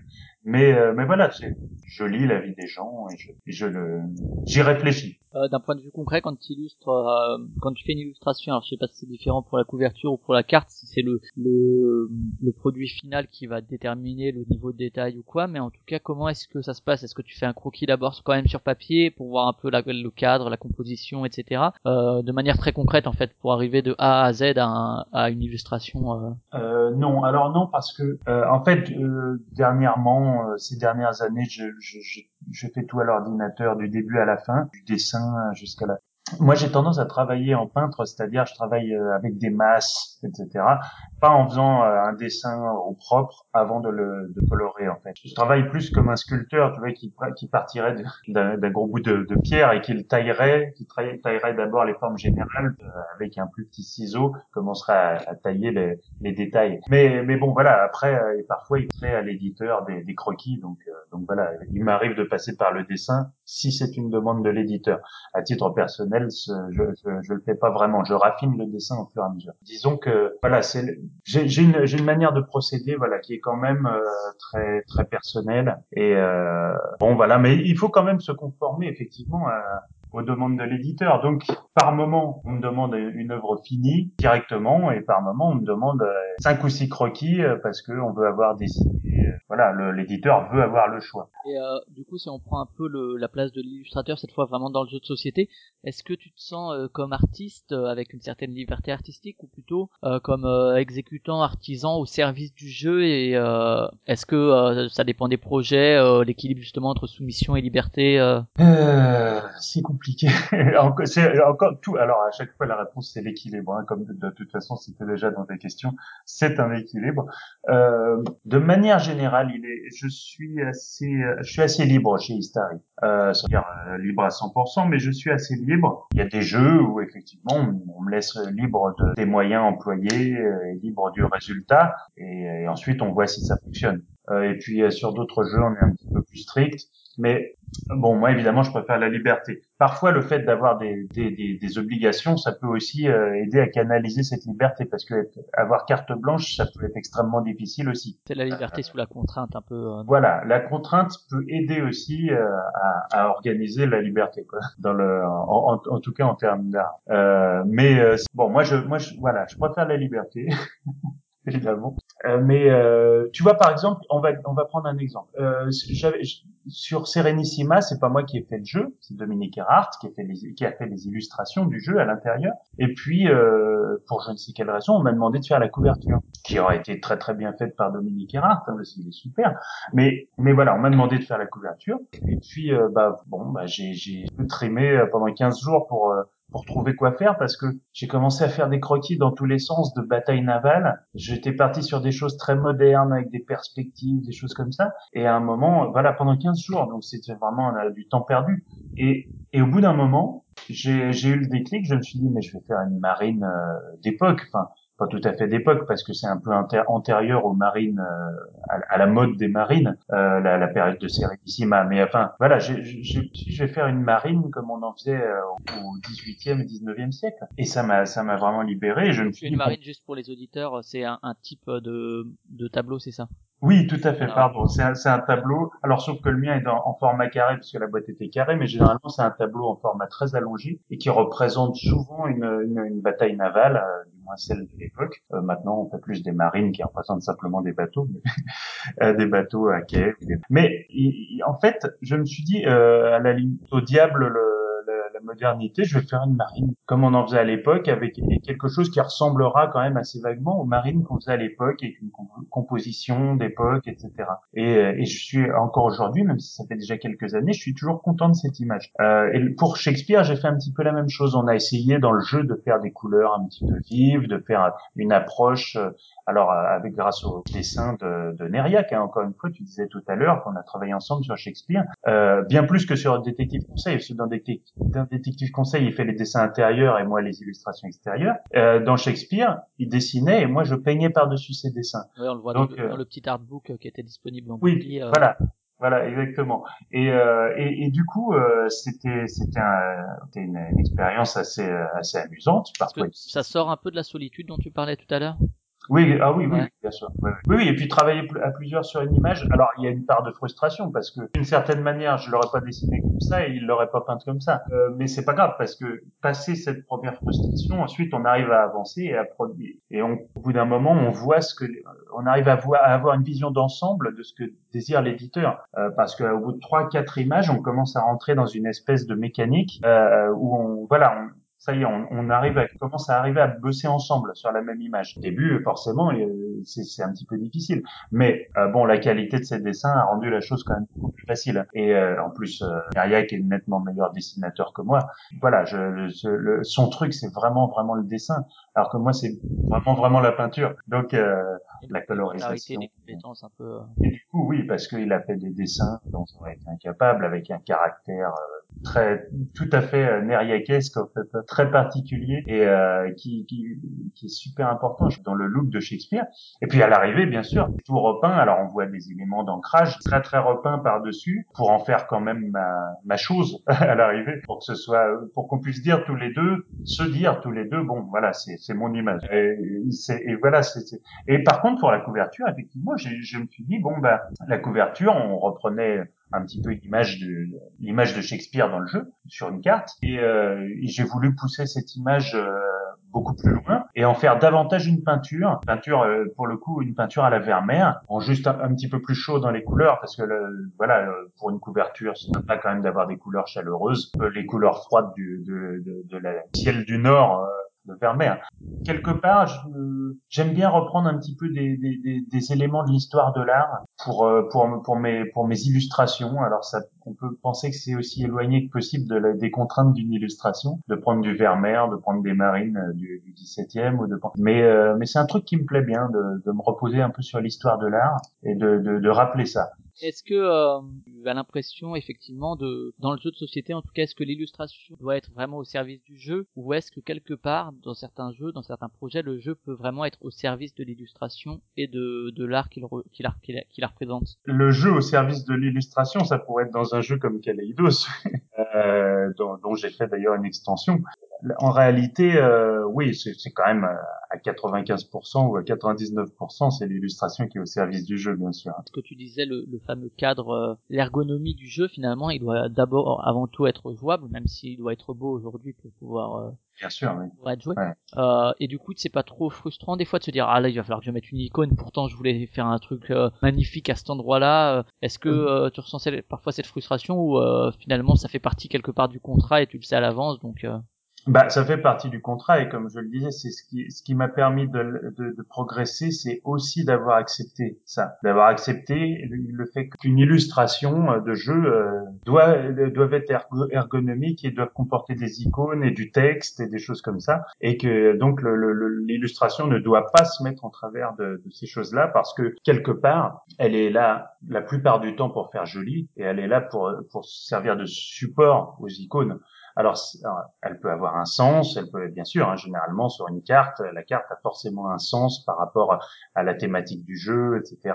Et, le, si le jeu est bien thématisé, euh, ben évidemment les icônes euh, expliquent ce que la carte, euh, ce que la carte montre. Mais euh, il n'en reste pas moins que dans une certaine mesure, les illustrations sont là pour pour que le jeu soit agréable à regarder et agréable à jouer. Euh, donc c'est pour l'ambiance, alors c'est forcément euh, c'est forcément euh, minoritaire dans la dans l'importance euh, dans l'importance des, des différents éléments du jeu. Euh, maintenant, évidemment, aucun jeu ne peut souffrir d'avoir de belles illustrations et c'est forcément un plus. Et, et sur Internet, c'est quand même la première euh, la première vitrine du jeu. Ouais, même en, même en boutique, hein, finalement. En, et, en, et en boutique, bien sûr, sur les sur les étalages, il est évident que si on a un jeu avec des belles couleurs, des, une belle une belle couverture ou une couverture originale, ce qui est aussi important, eh ben il peut attirer l'œil. Et, et à partir du moment où l'acheteur retourne la boîte pour regarder de quoi il s'agit, euh, une partie du boulot de l'illustrateur euh, est faite. Après voilà, après le, le texte derrière prend son,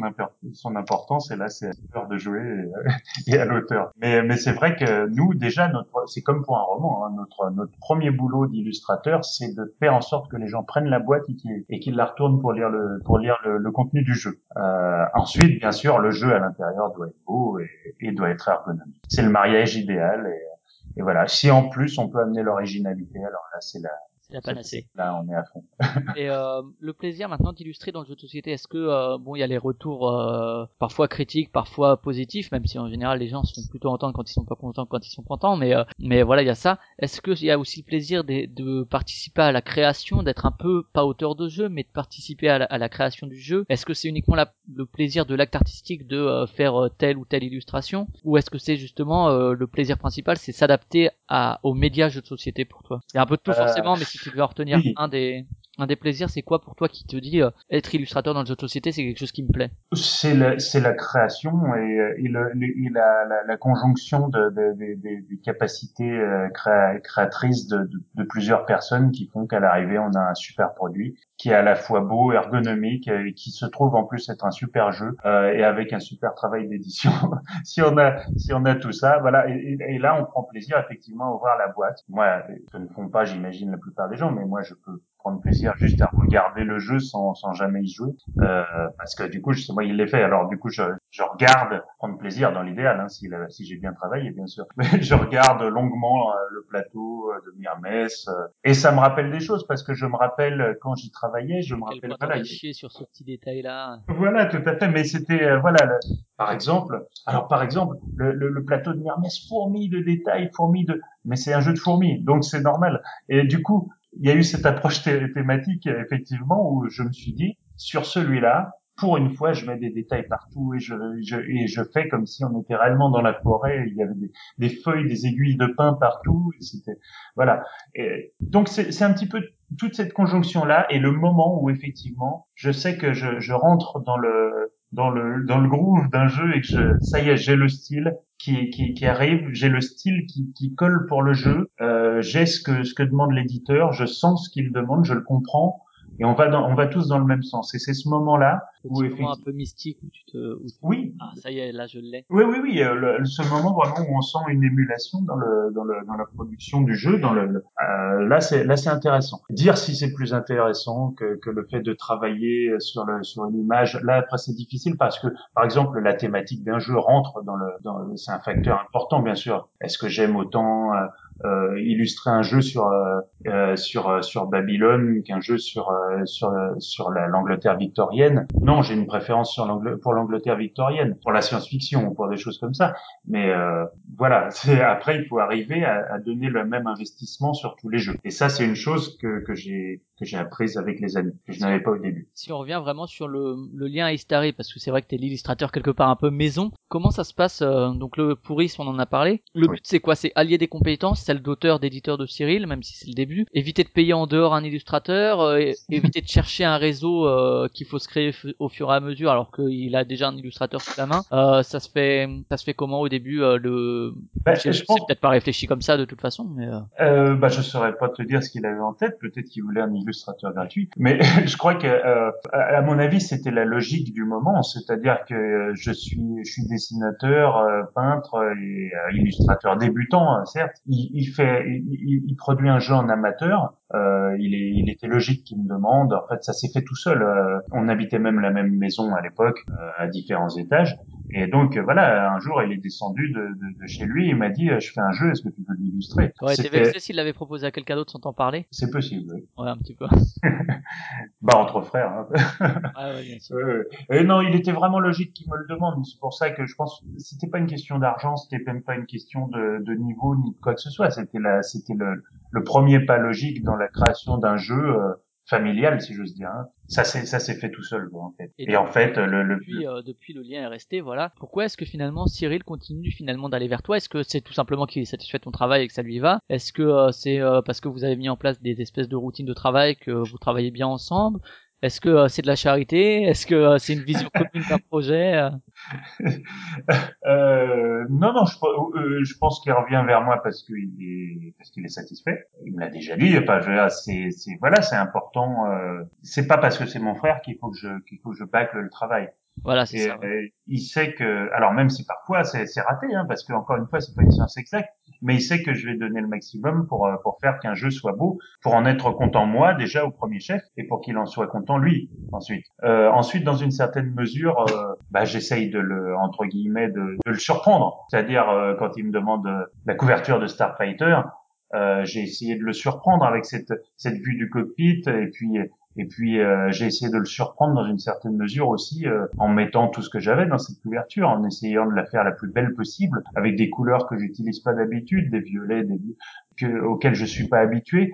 Euh, et puis euh, et puis voilà toutes ces petites lumières partout. Je, enfin voilà, j'ai voulu lui faire plaisir avec une belle couverture en fait, pour lui montrer que quelque part qu'il se trompe pas et que et que bah, qu'il a raison de continuer à m'employer. Donc ton statut, c'est euh, illustrateur, euh, prestataire extérieur, un peu comme euh, tout illustrateur qui travaillerait pour une maison d'édition, ou est-ce que il y a un statut un peu un peu autre euh, du fait de oui, je, je- non, je suis employé chez Instagram. employé, donc tu appartiens à la, à la société. Ok, Ouais, ouais. Ok, d'accord. Et du coup, le contrat, en fait, c'est un, un contrat euh, d'emploi Oui, mais pas exclusif. Hein, euh, euh, exclusif du fait que tu peux aller voir ailleurs ou qu'il peut aller voir ailleurs? Non, moi, je peux aller voir ailleurs. Et, et lui aussi, mais euh, il l'a fait d'ailleurs. Il l'a fait. Il a déjà demandé des jeux à d'autres illustrateurs. Mais, mais voilà, enfin, c'était très bien. Il n'y a pas de problème. Non, mais je n'en ai pas voulu. Hein, je n'en ai jamais voulu. Il a, le droit. C'est lui l'éditeur. Après tout, c'est lui le chef. Et il faut savoir effectivement se accepter quand on n'est pas le chef. ça permet aussi de progresser. Et du coup, euh, voilà, non, c'est lui le chef, il faut savoir l'accepter. S'il veut un autre illustrateur parce qu'il a une autre vision sur un jeu, euh, ben, très, très bien, il n'y a aucun problème. Moi, ce- enfin, à la limite, dans l'idéal, moi, ce que je veux, c'est que, bah, s'il fait un jeu avec un autre illustrateur, c'est que le jeu soit super, super bien illustré, c'est très bien, c'est très bien pour History Games, et ça, et ça me va. Justement, on parlait de l'arrivée de Neriac. Oui. Est-ce que ça a modifié un peu bon, tes habitudes à toi? Oui, mais les habitudes de travail avec euh, avec Istari. Peut-être revenir euh, comment ça se passe avec euh, avec Cyril quand tu dois illustrer un jeu? C'est quels échanges se passent entre vous? Est-ce que euh, tu fais et puis tu donnes le travail fini, éventuellement tu retouches, ou est-ce qu'il te donne des lignes directrices euh? Il y a très rarement des retouches. Euh, sur les lignes directrices, ça dépend un petit peu. Euh, par exemple, euh, par exemple, si tu prends Myrmès, bah, la couverture, euh, pour la couverture, il n'avait aucune idée préconçue, euh, ni sur le style graphique, ni sur le contenu de la couverture. Donc, il m'a dit fais ce que tu veux, mais commençons par la couverture pour lancer un peu le style du jeu. Il nous arrive de commencer par la couverture euh, avec euh, Istari pour se, lancer un peu dans le style et, se fixer une espèce de, but à atteindre. C'est-à-dire le jeu doit être, si possible, aussi beau que la couverture et, et aller dans le même style graphique. Euh, parce que on met plus de temps sur une couverture que sur une carte, bien sûr. Donc euh, donc voilà, c'est c'est c'est un petit peu un but à atteindre. Non, le fait de travailler avec Nariac, euh, déjà c'est un plaisir personnel puisque de toute façon c'est un ami d'enfance D'accord. à Cyril et à moi. hein. Donc c'est voilà, c'était c'était déjà un excellent dessinateur quand on était petit. Donc euh, euh, voilà, euh, bah ça m'a fait plaisir quand il a demandé des illustrations à Neriac. Euh, et puis euh, parce que parce que c'était euh, ça nous permettait de le retrouver et de, de profiter à nouveau de sa de, sa de sa de sa, de sa touche, de sa main. Euh, parce qu'il a vraiment toujours été un dessinateur exceptionnel quoi. Et, euh, et le truc c'est que bah à aucun moment je, je ressens euh, de jalousie notre premier jeu ensemble, c'était Mousquetaire du Roi. J'ai beaucoup aimé faire Mousquetaire du Roi, mais je faisais que, que les décors. C'était c'était Neriac qui faisait les personnages, qui a fait la couverture. C'est Neriac qui a fait tout le tout le boulot euh, euh, prestigieux en quelque sorte. Et moi, je lui ai, je lui ai fait les décors. Et à aucun moment j'ai senti de, de, de, de, frustration en me disant euh, non. Je crois qu'il faut savoir, euh, faut, faut apprendre à, à partager dans un parce que vraiment un jeu c'est un effort euh, collectif. Alors euh, ça se passe pas toujours de la même manière et par moment on a plus d'instructions sur certains jeux que sur d'autres, mais c'est un effort collectif et il faut vraiment euh, savoir partager. Si je, si je fais un jeu avec Neriac, euh, il faut que savoir s'effacer derrière les contraintes du jeu et savoir s'effacer derrière le produit fini. Ce qui compte, c'est que le jeu soit beau, euh, qui respecte toutes les contraintes d'un jeu. Et euh, bah, si c'est lui qui fait les personnages et moi les décors, euh, euh, bah, c'est pas grave. C'est, c'est, comme ça. J'essaie de prendre mon pied en faisant des, les plus beaux décors possibles et qui aille le mieux possible avec ses personnages. Et, et c'est très bien. Et ça a donné Mousquetaire du Roi. Alors on a encore évo- évolué depuis. C'était un premier jeu ensemble. C'était le premier jeu de Neriac. C'était voilà. Il a, il a beaucoup progressé depuis. Euh, lui aussi s'est libéré. Puis voilà, on a, on- voilà, ça fait déjà peut-être cinq ans Mousquetaire du Roi. Donc en cinq ans, on a progressé. Mais voilà, on, a- on- là, c'était vraiment Shakespeare, c'était vraiment notre premier jeu où on travaillait ensemble sur les mêmes images, mais sur les mêmes personnages. C'est-à-dire, euh, voilà, je repassais après lui sur les mêmes personnages. Donc c'était, c'était encore un autre style de, de, de collaboration. Et c'était la première fois qu'on faisait ça. Donc on arrive encore à, à se trouver des, des nouveaux. euh, ça fait près de 40 ans qu'on se connaît, mais ça fait voilà, on tout- encore à trouver des nouveaux rapports entre nous, une nouvelle manière d'opérer euh, et de, et de produire des jeux ensemble. Donc c'est super. Et, et quant à quant à mon frère, bah voilà, on essaye de faire en sorte qu'il soit content, qu'il soit content de nos illustrations. D'accord. Et si on parle un peu des autres collaborations justement euh, par rapport euh, autres Kistari, donc euh, pour Martinique, c'est euh, est-ce que le, fait d'illustrer ce jeu, est-ce que c'est parce que Emmanuel avait travaillé sur Assyria également et du coup vous étiez en lien et puis il a proposé ton travail à Queen Game, à Queenette Games ou quelque chose comme ça ou c'est juste Oui, je, je crois que alors je crois, hein, parce que c'est assez vieux et, euh, et puis ils m'ont pas forcément dit ça comme ça, mais je crois que c'est Emmanuel qui avait euh, qui avait demandé, euh, oui, on venait de travailler sur Assyria, il aimait bien ce que j'avais fait, et puis il avait euh, euh, il avait demandé, je crois, que, que je travaille sur euh, Martinique, et j'avais j'ai un excellent rapport avec euh, avec Emmanuel Ornella qui est vraiment adorable et c'est un super auteur, donc bon bah voilà, tant mieux, c'est super. Mais c'est c'est assez bizarre parce que je travaille énormément avec des Italiens en fait. Euh, quand je travaille quand je travaille pas pour Estari, je travaille pour des Italiens. C'est très bizarre, mais c'est un hasard total. Mais ça, ça, ça comme ça. l'influence Renaissance Peut-être, je sais pas. euh, mais bon, là, il y a eu Cranio effectivement. Cet, cet été, j'ai travaillé pour Cranio. Euh, je, là, je commence à travailler euh, sur un projet avec euh, Spartaco Albertarelli de Kaleidos D'accord. un, un projet steampunk, donc qui devrait être assez sympa à illustrer. Et donc euh, voilà, on est on est en train de défricher un peu le terrain, mais bon voilà, c'est encore un Italien et je sens que ça va super bien se passer.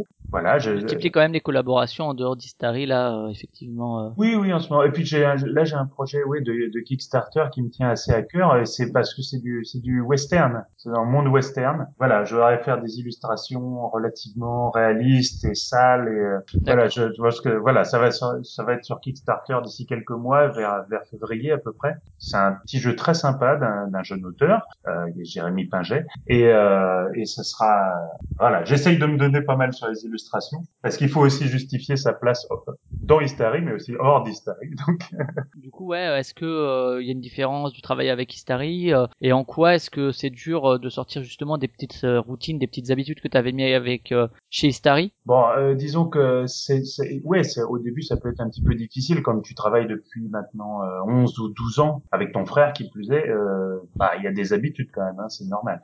Euh, même si on essaye de les changer pour rester frais, euh, il n'empêche qu'il y a quand même des habitudes qui s'installent et un dialogue qui est bien rodé. Mais c'est vrai que bah, quand on travaille avec de nouveaux éditeurs, ça change un petit peu. hein. Mais j'ai fait, j'ai fait aussi euh, une carte pour le lièvre et la tortue, euh, quelque chose pour les poilus. Oui, oui, de Purple Brain. Euh, une, une carte pour les poilus, hein, l'édition avec les, les, les soldats allemands. Euh, voilà, des, des petites choses à droite à gauche. Et généralement, ça se passe, ça se passe juste très bien. hein. Il y, a, y a aucun problème. Bon, c'est, c'est- non, c'est relativement facile dans, dans tous les cas de travailler avec les gens. hein.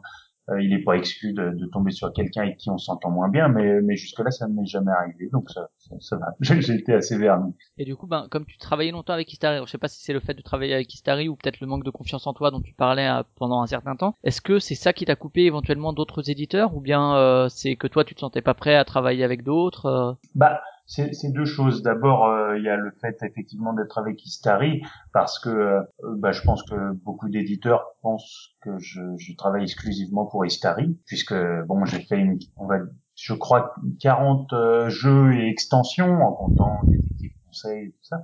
Bah, la plupart c'est pour Istari quand même. Il y en a peut-être 5 en tout pour, pour les autres. Donc ça c'est le, le premier aspect. Et puis euh, d'autre part, j'ai pas, ça dépend un petit peu des périodes de l'année, mais j'ai pas forcément le temps de, de, de faire euh, beaucoup de jeux autour parce que euh, Istari, euh, Istari m'occupe parce que j'essaye de, de m'appliquer sur ces jeux. Et puis voilà, j'ai aussi la traduction et la fac, donc c'est, euh, euh, il est, il est parfois difficile de se débloquer un créneau pour faire des illustrations sur un autre jeu. Mais euh, en ce moment, j'essaye un petit peu de, de me débloquer des créneaux, euh, quitte à, quitte à travailler tard. D'accord, ok. Euh, et du coup là les contrats sont différents, j'imagine c'est un contrat plus classique euh, éditeur illustrateur. Tout à fait. Est-ce que pour toi jouer aux jeux que tu illustres c'est quelque chose de nécessaire, d'utile? Non, pas nécessaire. Utile, utile, ça peut l'être, bien sûr. Ça dépend. Il y a des jeux, il y a des jeux, il faut les avoir essayés vraiment pour bien sentir ce que veut l'éditeur. C'est plus au niveau de, de la compréhension de ce que souhaite l'éditeur. Parfois, essayer un jeu, ça aide à comprendre l'importance de certains éléments du jeu. Mais, euh, mais c'est pas, c'est pas absolument nécessaire. Euh, là, dernièrement, j'avais essayé Shakespeare avant d'y jouer. Euh, c'était c'était utile pour sentir l'ambiance du jeu en fait pour sentir euh, ce qu'on ce qu'on attendait au niveau de, de voilà euh, parce qu'un jeu sur le théâtre de Shakespeare pourrait être assez euh, euh, assez abscon et puis et puis assez euh, assez sévère dans l'approche mais en l'occurrence on a essayé de de- d'être assez euh, plutôt gai et plutôt euh, voilà. J'avais essayé Mousquetaire du roi avec Myriac d'ailleurs parce que parce que c'était un c'était un, coopératif euh, un semi coopératif non un coopératif asymétrique c'est ça c'est comme Ouais, ça c'est ça, ouais. C'est Ouais, ça ouais. coopératif asymétrique. Et c'était important de, de, de comprendre l'approche parce que l'approche esthétique, c'était de faire un plateau qui soit comme une bande dessinée, donc avec des personnages en euh, dans un style un peu franco-belge, de bande dessinée franco-belge, et puis avec euh, des les différentes cases du plateau qui étaient séparées par des gouttières blanches de bande dessinée, etc. Donc il y avait une euh, il y avait une approche dedans qui voilà il, fa- il fallait y jouer un petit peu avant pour comprendre le- l'esprit d'aventure du jeu et comprendre à quel point il pouvait être euh, euh, tendu euh, à la fin et à quel point voilà retrouver le- un peu le souffle épique du jeu en y jouant pour pouvoir le restituer après sur euh, dans la dans les décors que, que j'ai essayé de faire grandiose etc donc c'est voilà ça peut ça peut être utile effectivement. Mais n'étant pas un grand joueur c'est pas de découvrir les mécanismes euh, profonds du jeu qui va m'aider énormément pour les illustrations c'est plus une question d'ambiance de thématique et de de, euh, enfin ce, ce, ce genre de choses Ok. Écoute, on va faire le questionnaire de l'illustrateur. On avait inauguré Ah. ça avec Pierrot. C'est des questions rapides. Tu peux répondre par oui, par non ou euh, développer si tu veux. Ok? D'accord Alors, est-ce qu'il y a un auteur détestable que tu refuserais d'éditer? Non D'illustrer, pardon. Est-ce qu'il y a un éditeur avec lequel tu rêves de travailler? Pas vraiment Un auteur que tu rêverais d'illustrer? Euh, pas vraiment non plus Un illustrateur avec lequel tu rêves de collaborer et de quelle manière? Oh là là, énormément. non, non, j'adore, j'adore plein de, plein de gens et ce serait trop difficile de les nommer effectivement. Mais euh, euh, pour te donner une, une réponse rapide, par exemple, j'ai j'ai adoré faire une, une mini collaboration euh, sur euh, avec euh, avec Nayad euh, au festival Geekopolis euh, il y a quelques années. On avait fait pendant trois quatre heures, on avait fait une image en commun euh, qui était euh, c'était super sympa parce qu'on a deux manières de travailler qui sont totalement différentes. Euh, lui, il passe par le dessin, moi par les masses, comme je disais tout à l'heure, par la peinture. Et du coup, voilà, il a fallu en trois heures, il a fallu trouver une manière de travailler ensemble et c'était super motivant. Vraiment partager avec d'autres illustrateurs à ce niveau-là, même autour d'une d'une toile ou autour d'un dessin. L'année dernière, euh, à, à Ludibraise, au festival Ludibraise, euh, à Plouescade, j'ai fait une toile avec euh, avec Julien Delval. C'était super. Non seulement parce que non seulement parce que c'est un illustrateur que je respecte énormément, c'est un super artiste, super dessinateur, super peintre. Et bon, bah voilà, euh, on- a fait une petite euh, peinture à l'huile. c'était super, on s'est éclaté. On a mis une demi-heure dessus et on, voilà, c'était c'était vraiment un moment de bonheur. Donc tous les rapports avec d'autres illustrateurs sont sont les bienvenus euh, parce que c'est vraiment c'est vraiment super. Est-ce qu'il y a un thème que tu adorerais illustrer ou à l'inverse un thème que tu penses que tu aurais du mal à illustrer? Euh, je pense avoir fait beaucoup de, de Babyloniens, d'Assyriens, de, de, de Hittites. de- euh, je c'est pas forcément un thème auquel j'ai super envie de revenir, mais peut-être, on sait jamais, comme ça fait près de ouais, 6, 7, 8 ans que j'ai pas fait ça, peut-être pourquoi pas. Mais euh, non, je serais plus attiré sur des thèmes de, de SF et puis euh, oh, du napoléonien, pourquoi pas, des choses comme ça. Je suis assez ouvert sur les thèmes, euh, du moment qu'on peut peindre quelque chose d'assez euh, d'assez d'assez sale et d'un peu vécu de quand je dis sale hein, c'est c'est dans la manière Ouais, ouais. de pas peindre des cochonneries hein, D'accord. Est-ce qu'il y a un éditeur qui t'a pas payé? Mais faut-il répondre. Euh... oui mais c'est pas toujours de sa faute. Non non. Est-ce qu'il y a un éditeur avec lequel tu as dû int- interrompre la collaboration? Non. Non. Non, Est-ce que euh, il existe sur le marché du jeu un illustrateur qui fait du travail de cochon? Travail de cochon. Non non Un illustrateur dont tu trouves le travail un peu conceptuel. Ah, euh, conceptuel euh, oui sans doute mais je ne connais pas tous les noms en fait. J'aime beaucoup ce que font euh, ce que font euh, euh, des, des- certaines italiennes euh, notamment. Et euh, ah, je sais pas si par conceptuel tu, tu entends vraiment euh, mais j'ai- j'aime beaucoup ce qu'ont fait les italiennes sur Kaleidos par exemple où là on est on est un petit peu plus dans du concept effectivement au niveau de leurs illustrations euh, que sur euh, que sur des illustrations plus classiques euh, c'est elle aussi c'est c'est quand même plongé dans l'histoire de la peinture. Il y a quelque chose qui est. Mais j'aime beaucoup, par exemple, euh, euh, le travail de Giulia Gigini, Gigini, je sais pas comment on prononce, mais voilà, des, des gens comme ça et qui sont euh, quelque part un petit peu plus, euh, ouais, un peu plus conceptuels euh, dans mon approche du concept. Mais je connais pas d'illustrateurs qui font de l'abstrait. Hein, Ouais, si c'est ouais, ce que ouais, tu entends par conceptuel.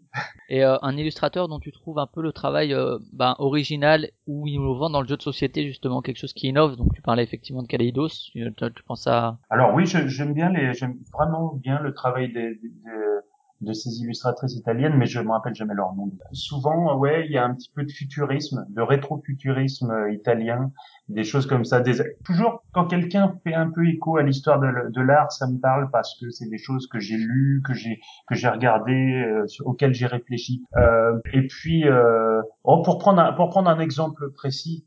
Euh, si tu veux des noms, euh, pour prendre un exemple précis, je- je- j'aime bien ce que fait euh, Stéphane Poinceau, par exemple. Je trouve qu'à chaque fois qu'il fait une couverture, elle sort du lot. Euh, je me rappelle la couverture de Evo, c'est ça, le, le jeu avec le- l'espèce de, de, de ptérodactyle qui se bat contre. Enfin, je sais plus quel dinosaure s'affrontait, mais deux dinosaures qui se battent euh, et c'était une super compo absolument incroyable. Et puis le passage du Nord-Ouest, euh, c'est Northwest Passage peut-être. Expedition euh, Northwest Passage Ouais, chez Oui, Meta. un truc comme ça. Je sais plus le titre, mais chez Matago, tout à fait. J'aime beaucoup ce qu'il a fait parce que la, la composition euh, est super et ça, voilà, paf, là, ça change. Et on a, on a effectivement quelque chose d'un d'un petit peu, euh, d'un peu original. Du coup, ils ont mis le titre en bas et tout. Enfin, et sur le côté euh, en bas à droite. J'aime beaucoup la compo de ce. Donc à chaque fois que Stéphane Poinceau fait quelque chose, je regarde euh, avec attention parce qu'il y a, il y a toujours un petit quelque chose à, à voir. Il y a toujours quelque chose de nouveau. C'est, c'est quelqu'un qui cherche beaucoup. Mais franchement, il y a, il y a énormément d'illustrateurs, enfin, je, dont j'apprécie le travail et, et c'est vraiment, voilà, je prends plaisir Oui. à regarder ce qu'ils font. C'est vraiment. Un projet que tu regrettes d'avoir fait? Euh, Non, euh, non, faut pas regretter. euh, Faut pas regretter. C'est fait. c'est fait et, et tout et tout te permet d'avancer. Donc, euh, et un projet que tu regretterais d'être passé à côté ou tu aurais eu l'occasion de le faire et que finalement bah t'as pas pu pour diverses raisons? Oh euh, non, je crois, je crois pas qu'il y en ait eu pour l'instant. Voilà, s'il y avait des projets qui se, qui, oui, il y a certains univers, euh, ce serait dommage de passer à côté. Oui, euh, euh, Ça a pas trop encore été le cas pour Non, l'instant. ça T'as n'a pas- ça- proposé quelque chose que t'as refusé et que t'aurais aimé faire finalement. non, non, non, non, c'est pas encore arrivé. Est-ce qu'il y a des projets, euh, des jeux que tu aurais spécifiquement aimé faire, euh, que ce soit par le thème, par euh, les personnes qui ont collaboré autour euh, Oh, euh, il y en a forcément. J'ai pas, j'ai pas forcément de noms qui me viennent en tête, mais, mais oui, euh, il y a forcément des, des jeux. Enfin, je, je sais que j'aimerais bien, par exemple, faire un jeu de compte comme dans la gamme dans la gamme Purple, Purple c'est c'est ça peut être chouette. C'est un, c'est un truc qui est un petit peu différent de ce que je fais, mais je, je- enfin voilà, je, je sais que je pourrais faire quelque chose là-dedans. Je sais que je pourrais. Euh, du coup, euh, voilà, il n'y a pas il y a pas vraiment de de projet. Je me dis à aucun moment je me dis euh, ah tiens j'aurais dû j'aurais dû faire le petit chaperon rouge au lieu de Jeremy Fleury. Non, c'est super ce qu'il a fait. Il y a aucun problème, il y a aucun problème avec ça. Je préfère me dire peut-être un jour, euh, peut-être un jour ils font appel, ils font appel à moi et on verra bien. En attendant, moi j'essaye de progresser et puis on verra bien. Mais c'est, y a, y a- j'ai pas, j'ai pas de regrets ni de ni de remords. D'accord. Est-ce qu'il y a un projet dont euh, tu es spécialement et particulièrement fier? Je suis, ouais, je suis fier de, de ce qu'on fait sur Détective Conseil. Euh, mais voilà, après, après, je, je suis fier de ce que de ce que j'ai produit sur Mirmes. Je suis fier, euh, je, je peux être fier d'une image dans un jeu. Tu vois, c'est un peu, euh, euh, mais je suis, je suis content de l'impulse, des, de, des cartes Dieu de l'impulse. Je suis content de la couverture de Serenissima. Je suis, voilà. Euh, après, fier, c'est peut-être un mot un petit peu, un peu fort. Mais par contre, euh, oui, sur ce dont je suis fier sur euh, Détective Conseil, c'est le, tra- le travail que tout le monde a fourni, c'est-à-dire aussi bien les illustrations intérieures d'Emeriac, mes illustrations euh, de couverture, et puis le travail d'édition de Cyril. Enfin, euh, je, suis fier du produit final. Oui, euh, je j'ai pas honte de le sortir. Est-ce qu'il y a un jeu sur lequel tu aimerais bien revenir ou retravailler? Oui, alors là, il faudrait reprendre tous nos premiers jeux. hein. je, alors, si tu, si tu veux, je t'en donne un, un en particulier. Je dirais euh, Amitis. Il faudrait redonner sa chance à Amitis. Euh, après, c'est est-ce qu'il y a le, est-ce qu'il y a, il y a les acteurs, les acheteurs pour ça. Après, ouais. ça c'est quelque chose que Bon, c'est quelque chose qui revient souvent sur les forums. C'est vrai qu'il y a une, un noyau dur de fans du jeu qui, voilà. qui dit ouais. ah il faudrait qu'il revienne machin. euh, Et euh, c'est vrai que Cyril lui c'est aussi un jeu qu'il aime beaucoup. Je crois que c'est un de ses préférés aussi chez Starry et dont il est aussi lui le plus fier en tant qu'auteur. Oui, en tant qu'auteur, oui, je, euh, je pense que c'est un de ceux dont il est plus fier. Peut-être même le plus son, son jeu préféré dans, dans ceux qu'il a fait lui-même, oui, je pense. Et, et c'est vrai que c'est un jeu qui mériterait, parce qu'à l'époque on savait pas, on savait encore pas trop comment faire. Hein, c'est que c'était que la deuxième ou troisième année qu'on qu'on travaillait. C'est la première fois que je faisais un plateau à l'ordinateur. C'est la première. Donc il a, il est raté. Hein, euh, c'est comme ça le plateau. Mais bon, c'était aussi un jeu à l'allemande, donc avec un, un design un petit peu voilà, un peu austère, et ça le plaçait dans cette catégorie de jeu à l'allemande. Aujourd'hui, il n'y a plus besoin de ça. Donc, euh, donc on, on aimerait pouvoir le faire de, plus jolie manière, on va dire. La couverture était pas vilaine, mais on peut, on peut faire beaucoup mieux aujourd'hui. Je peux faire beaucoup mieux aujourd'hui. Je pense que voilà, on, on- il mériterait qu'on y revienne, et on y reviendra peut-être euh, le jour où, où Cyril se sentira l'envie de, de le relancer. Et est-ce que euh, t'es du genre à mettre un peu des références cachées dans tes illustrations, des trucs euh, pour les francs-maçons, pour les chinois du, du FBI hein Euh, ça pourrait être une idée, ouais, ça pourrait être une idée. Euh, non, euh, il m'est arrivé sur, comme je disais, sur une enquête de, euh, de détective conseil. À un moment, il y a une nature morte et, les différents éléments de la nature morte sont des sont des métaphores de, de certaines choses, de certains éléments de l'enquête. Ça reste très très ésotérique parce que je veux rien révéler, mais effectivement, euh, tout est dit en quelque sorte dans le dans la couverture, mais de manière tellement ésotérique que c'est invisible. Alors peut-être euh, du coup j'ai fait des, des références à la franc-maçonnerie sans m'en apercevoir, mais c'est euh, voilà c'est un petit peu plus mon approche. Mais il y a, il y a parfois de petites choses cachées. D'accord. Je sais pas si tu veux rajouter quelque chose sur ton point de vue en tant qu'illustrateur dans le jeu. Euh, ah bah je, écoute, je, je pense qu'on a dit pas mal de trucs sur la question, mais euh, voilà, c'est un, c'est un, c'est un beau métier, c'est, mais c'est un métier, et c'est un métier qui est pas facile, facile, pas aussi facile que le, qu'on pourrait le penser en, en partant du principe que c'est un, c'est un plaisir de dessiner euh, et que les dessinateurs prennent plaisir à dessiner. Oui, c'est un plaisir, mais c'est quand même un métier et c'est voilà, il est pour revenir à ce qu'on a dit probablement au tout début, c'est vraiment une euh, il y a de vraies difficultés, mais quand on arrive à les surmonter, là, on atteint vraiment euh, on a atteint vraiment un plaisir qui est inimitable parce que c'est euh, voilà arriver à, faire un truc tous ensemble, un jeu qui soit qui soit euh, qui ne pêche pas par par un, un aspect ou un autre, donc et surtout qui pêche pas par ses illustrations. Ça c'est mon boulot. D'accord. Bah écoute, on va passer aux questions culturelles. Ah,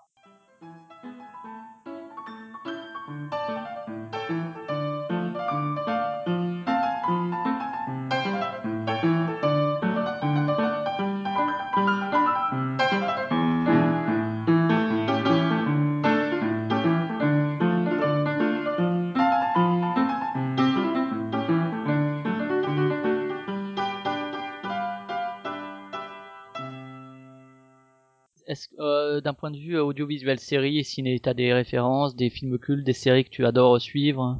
Bon, moi, je suis un enfant de la guerre des étoiles, hein. je suis un enfant de Star Wars, euh, donc c'est très difficile de, de dire tenir, autre euh, chose. Tu vas tenir deux mois euh, avant le set? Euh, difficilement. Je, je, à vrai dire, je me tâte pour acheter des places à l'avance comme euh, ils sont en avant, mais je, je suis un petit peu, euh, un peu opposé au principe de, de, de mettre les places en avance. Donc voilà, est-ce que j'arriverai à lutter ou pas? Ça, l'avenir me le dira. Mais c'est vrai que oui, tout ce qui, forcément, je, j'ai pas pu échapper à Star Wars, à, Indiana Jones, à ces choses-là. Après, euh, après au niveau des séries, euh, euh, oui, il y a des, il y a des tas de choses que j'aime bien. Euh, j'ai découvert par exemple euh, le Trône de Fer sur le sur le sur le tard, mais mais bon, j'ai j'ai bien aimé. Je suis pas forcément un, un, dingue de séries. Euh, je trouve qu'elles sont très très bien et je trouve qu'il y en a peut-être un petit peu beaucoup du coup.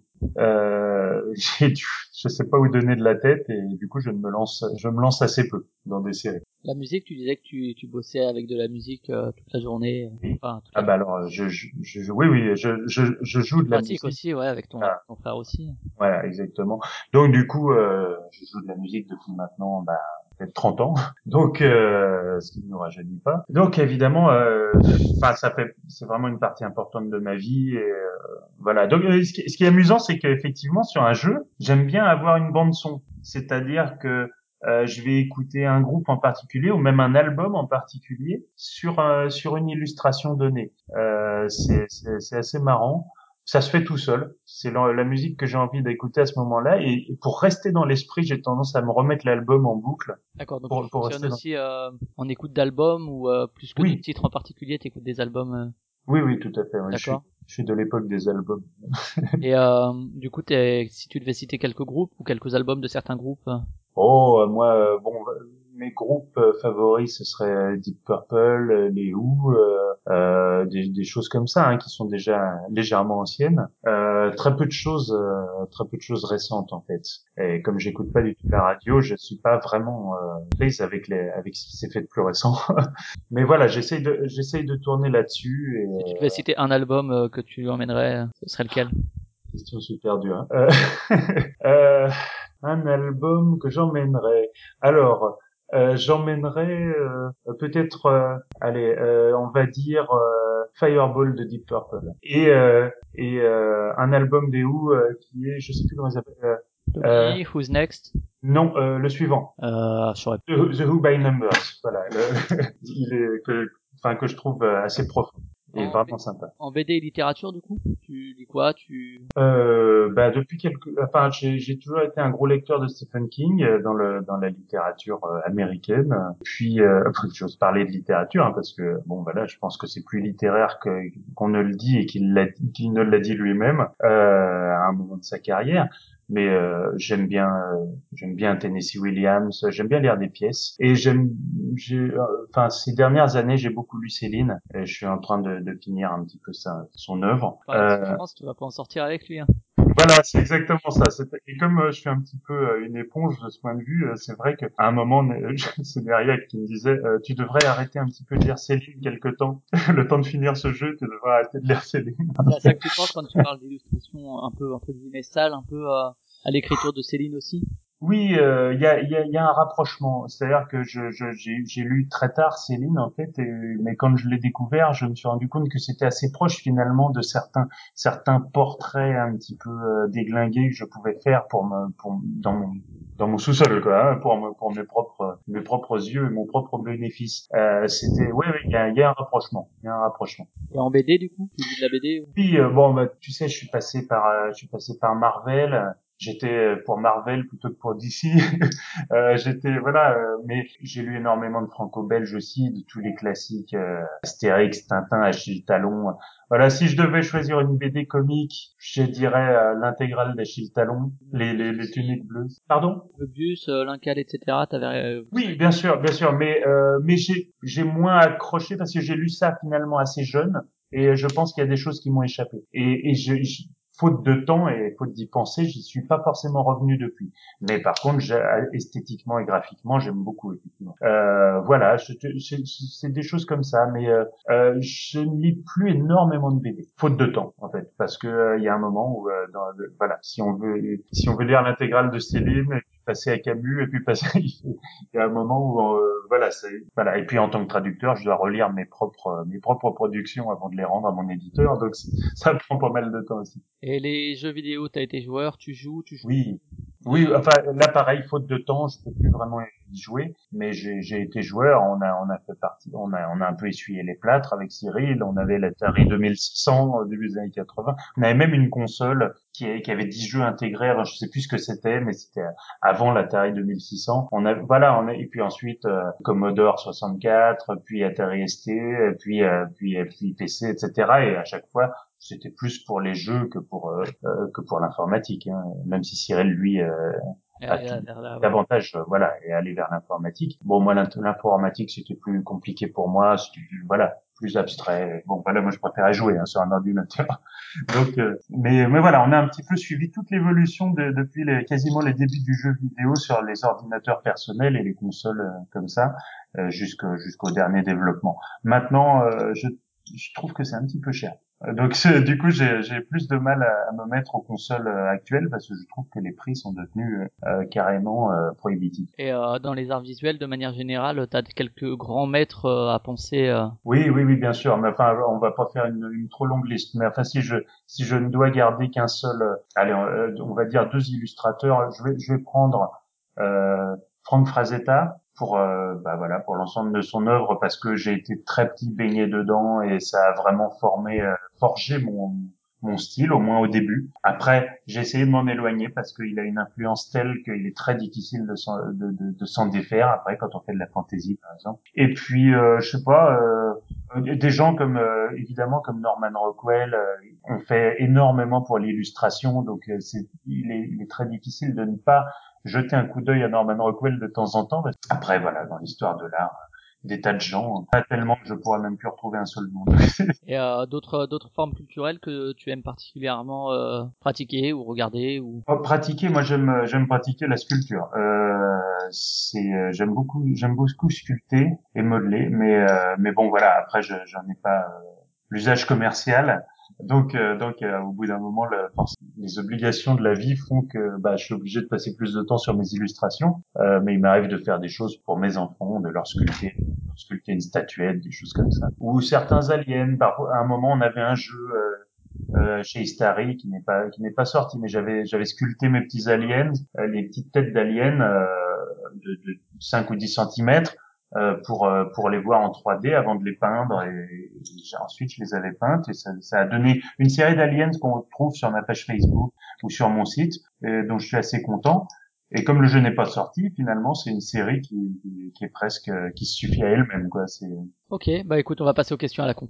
ah oui ah oui ah oui Alors. question à la con Alors ça, c'est très tordu, mais bougrement intelligent. L'autoritarisme est-il la voie naturelle de la discipline? Alors là il faudrait la poser à mon fils Euh, euh, écoute c'est la voie euh, c'est la voie la plus facile Baffe ou gifle Avec une contrepétrie dedans. Oui, Je vois pas la contrepétrie, je préfère ne pas la voir. Euh, le- euh, baf Tu préfères ton frère ou avoir des cheveux? Je préfère mon frère. Crayon ou basse Euh, ah, écoute, euh, pinceau. L'art est-il représentation du monde? Euh, oui, le, le, du monde tel qu'il est, du monde tel qu'il devrait être, euh, ça dépend de ça dépend de l'artiste. Mais euh, mais euh, certains le, le montrent. Euh, tu prends tu prends euh, Marie Cardois qui fait des choses un peu féeriques, elle le montre tel qu'elle aimerait qu'il soit. Euh, moi, quand je fais des trucs, voilà pour moi dans mon sous-sol, je le montre je le montre aussi de manière hallucinée. Évidemment, il est pas comme ça. C'est des je, si je peins des monstres, des choses qui n'existent pas évidemment. Mais par contre, je c'est une, une métaphore de- du monde tel qu'il est, donc qui est beaucoup moins beau que ce que que ce que fait Marie, euh, et beaucoup moins féerique et beaucoup qui fait beaucoup moins envie. Donc euh, voilà, l'art c'est un peu tout ça. C'est les deux extrêmes euh, et probablement tout ce qu'il y a au milieu. D'accord. Oh, le con Oh, le con Il est con, hein. Oh, Bon, c'est le moment de mettre fin à l'épisode. Merci Arnaud pour ta participation. Merci à toi. Bon courage pour pour la suite et puis euh, pour supporter ton frère, à moins que ce soit l'inverse, que ce soit lui qui Ça, doit te c'est- supporter. Les deux, euh, oui, c'est un peu. Si tu l'écoutes, c'est lui qui doit me supporter et, et inversement. D'accord, et puis on rappelle aux auditeurs comment nous écouter, donc sur le site artzonechronicles.fr, euh, soit en téléchargeant l'épisode, soit euh, en streaming sur la page de l'article. Vous pouvez aussi aller sur iTunes en cherchant Artzone, sur Podcast Addict pour les mobiles Android, pareil, Artzone, et sur Facebook, euh, la page Artzone Chronicles, ou sur Twitter avec Artzone Webzine, ou si vous voulez plus particulièrement le podcast sur les jeux de société, Playtime. On se dit à une prochaine, dans ce format ou dans un autre. Merci de nous avoir écoutés, salut